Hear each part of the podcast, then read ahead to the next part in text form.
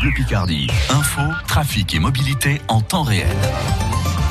Et les infos avec le tour de l'actualité tout de suite. Hélène Fromanti. Un conseil de défense ce matin à l'Elysée. De nouvelles mesures à la clé pour lutter contre le coronavirus. La durée d'isolement pourrait passer à 7, de 14 à 7 jours et d'autres pistes sont sur la table, nous disait ce matin Nicolas Ballu.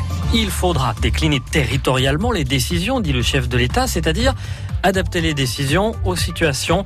On pourrait arriver à des reconfinements localisés, mettre des limitations au rassemblement, fermer les bars plus tôt, limiter les déplacements. Les choix sont là, comme un air de déjà-vu. Fermer les bars à 23h, c'est déjà le cas en Provence-Alpes-Côte d'Azur et cela pourrait se généraliser, ce qui inquiète les gérants comme Jonathan Fourdrinier qui dirige le PLS quartier Saint-Leu à Amiens. Pour lui, ce serait même dangereux.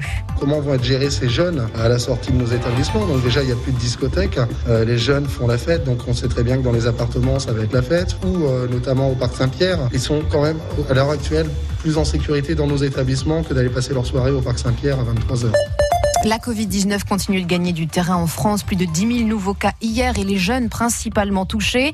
À l'université Picardie-Jules Verne, un dépistage était organisé hier. Louane s'est fait tester après avoir participé à une grosse soirée de promo la semaine dernière. On passe en cours en distanciel euh, parce qu'on a 5 cas positifs dans notre école. Ça fait un peu peur, surtout qu'en kiné, on a pas mal de, de TP pratiques. Donc en distanciel, je ne vois pas trop comment on va faire. Du coup, voilà, c'est pour ça, c'était pour se tester puis faire avancer l'enquête le plus vite possible pour qu'on y retourne. Quoi. On va arrêter les conneries. Quoi. Et hier, 300 étudiants comme Louane de l'UPJV se sont fait tester à Amiens. Reportage sur FranceBleu.fr.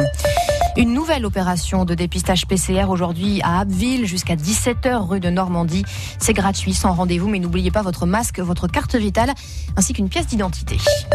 Plusieurs ministres et de nombreux élus attendus cet après-midi à Mégacité Amiens pour la suite des journées parlementaires de la République en marche. Quatre jours qui vont permettre d'asseoir la notoriété de la capitale picarde, selon le référent de la République en marche dans la Somme, Bruno Bien-Aimé, invité de France Bleu Picardie à 8h10. Et je pense que ça va permettre à la ville de rayonner, puisqu'on a aussi des députés qui sont présents, la majorité des députés de la République en marche qui vont être présents. Donc ça va donner voilà un focus sur Amiens et je pense que ça peut être intéressant de montrer qu'on a une ville exceptionnelle, une ville qui est une ville très très verte est une ville qu'il faut venir visiter un maximum. Interview de Bruno Bien-Aimé à réécouter sur francebleu.fr et parmi les gouvernants présents tout à l'heure à Amiens, la ministre de la Transition écologique Barbara Pompili ou encore le ministre de la Santé Olivier Véran.